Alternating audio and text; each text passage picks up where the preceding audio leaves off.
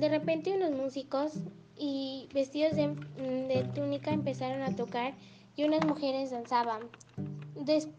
Un hombre con traje de guerra y casi todos llevaban máscaras de búho y esta representaban la muerte. Las mujeres empezaron a bailar cosas peculiares de una forma de cabeza de serpiente. Los, los sacrificios que ellos hacían era para la cosecha y la protección de los dioses. En ese momento José no quería escuchar comentarios, solo quería ir a casa y ver a su mascota Cani.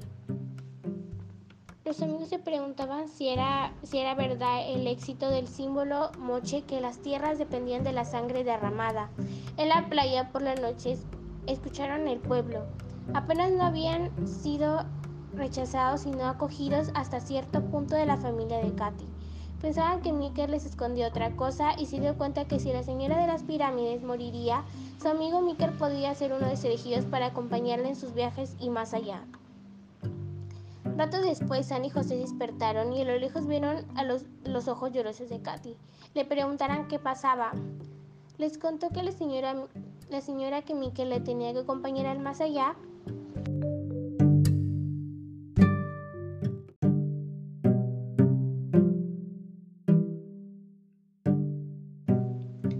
repente unos músicos y vestidos de, de túnica empezaron a tocar y unas mujeres danzaban. Un hombre con traje de guerra y casi todos llevaban máscaras de búho y esta representaban la muerte. Las mujeres empezaron a bailar cosas peculiares de una forma de cabeza de serpiente. Los, sacrificios que ellos hacían era para la cosecha y la protección de los dioses. En ese momento José no quería escuchar comentarios, solo quería ir a casa y ver a su mascota Cani.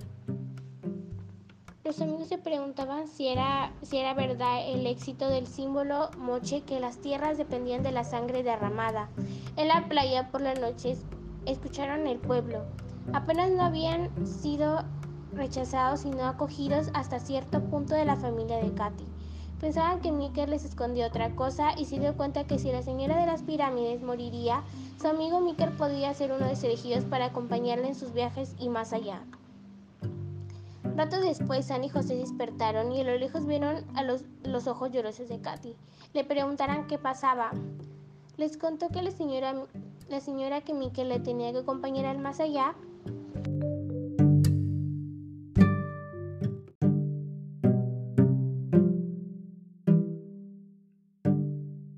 Rato después sonaron un instrumento y todos los del lugar llegaron, donde se acercaron a los padres de Miker. Él se alejó de sus amigos y fue con su padre para cumplir su destino. San y Katy no lo creía lo que estaban pasando y lo que estaban viendo. San intentó hacer lo posible para evitar eso. Katy intimidó a los guerreros. Sus amigos lo retiraron y ella pensó que sería la última vez que los vería.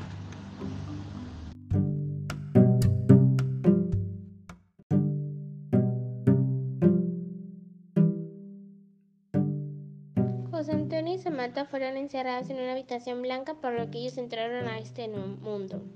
Ellos se encontraban dos, los dos sin poder dormir y los dos trajeron recuerdos. Sam le contó sobre el frío y el paseo de bosque con el perro y, y José Antonio recordó cuando, cuando ellos dos espiaban a su vecina y a sus amigas por el telescopio rojo. Y rió el día que le habían pegado un chicle en el pelo a su odiosa prima. El clan de Miker había partido desde el amanecer y Catalina no quiso seguirlos porque ella dijo que no abandonaría a sus amigos y no era capaz de dejar que ellos fueran sacrificados. Ella se encontraba sola y sin ningún plan. Ella tenía que hallar un plan para entrar y salvarlos. A lo lejos ve llegar a Miker y se sorprendió. Miker y Catalina tendrían que hallar un plan para salvar a José Antonio y a San. Lo importante en ese momento, podían ingresar sin que sin, poder ser vistos. Mikel jaló a Catalina. Él empujó a Catalina detrás de un muro para que no la vieran.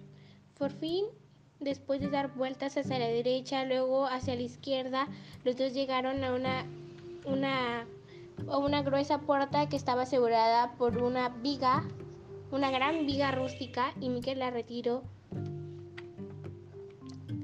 Allí se encontraba San y José Antonio. Sorprendidos fueron a sus amigos y se levantaron y se abrazaron.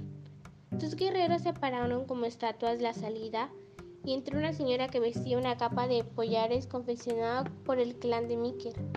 Llevaba una vasija no muy grande con un líquido verde.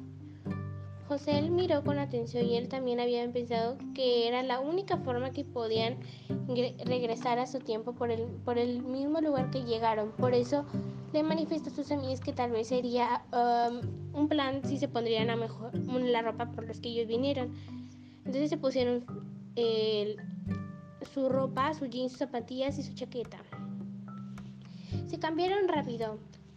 Con los ojos húmedos Abrió los ojos y los tres, y los tres se abrazaron, formando un círculo con sus cabezas. Sam pensaba que si no podía regresar a su casa y enfrentarse al sacrificio, y nadie ya podía protegerlos. El sonido de la trompeta se unía cada vez más cerca. José cogió la vasija y se la acercó a su boca. Luego cerró los ojos, tomó un trago amargo que estaba reservado para él Unidos por el, mismo, por el mismo destino, no llegaron a entender. Se abrazaron el calor y, sintieron el calor y el temblor de sus cuerpos. El perro se situó al centro del círculo que formaban los amigos. Después un viento negro invadió la estancia y todo se oscureció. Sus cuerpos fueron arrastrados por una fuerza superior a cualquiera que lo hubiera conocido. Las voces y sonidos se apagan y el mundo alrededor dejó de existir para los tres amigos. José Antonio despertó pero no sabía dónde estaba. Entonces, todo a su alrededor era de, algodón y blanco y, y el clima estaba frío.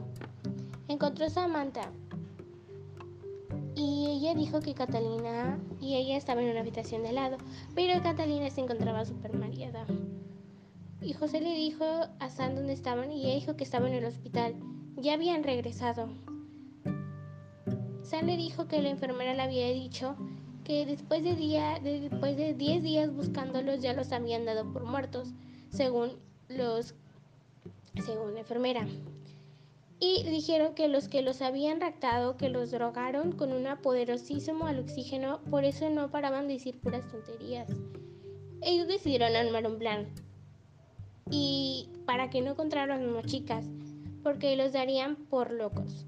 Después vieron a los padres de José Antonio, vinieron y lo abrazaron.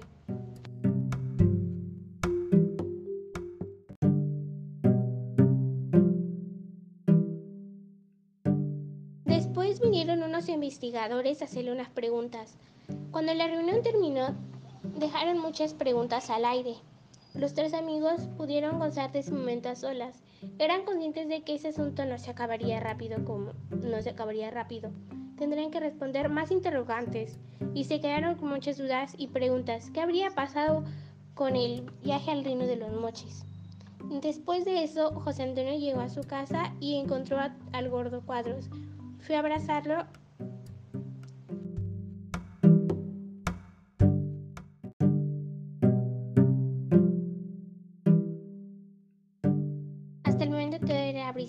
y, empujones, hasta que se le unió su mascota Karen con la lengua afuera y con una gran felicidad. Antes de la cena subieron al cuarto de José Antonio qué sería hacer para él mantener una promesa y no revelar nada. El gordo cuadro aceptó que su amigo le decía, como aceptaba todo lo que venía de él. De pronto, José se fue a dar un baño. De, pronto notó un picor en la espalda, justo debajo del hombro. Trató de verlo en el espejo, que era lo que le fastidiaba. Y el gordo cuadro le dijo, ¿te ayudo? Cogió una lupa y se la colocó en, la, haz de la luz que proyectaba la lámpara desde encima del espejo para poder mirarlo, lo que su amigo le estaba señalando. Él dijo, es un pequeño tatuaje de araña y José negó con la cabeza porque no sabía que tenía eso. ¿Qué podía explicarle si, si él ni él tenía certezas? Tal vez si le dijera que Anchak no lo había abandonado. El gordo no se sorprendería, pero el silencio le ganó. La amistad que los unía podía soportar eso y muchos otros secretos.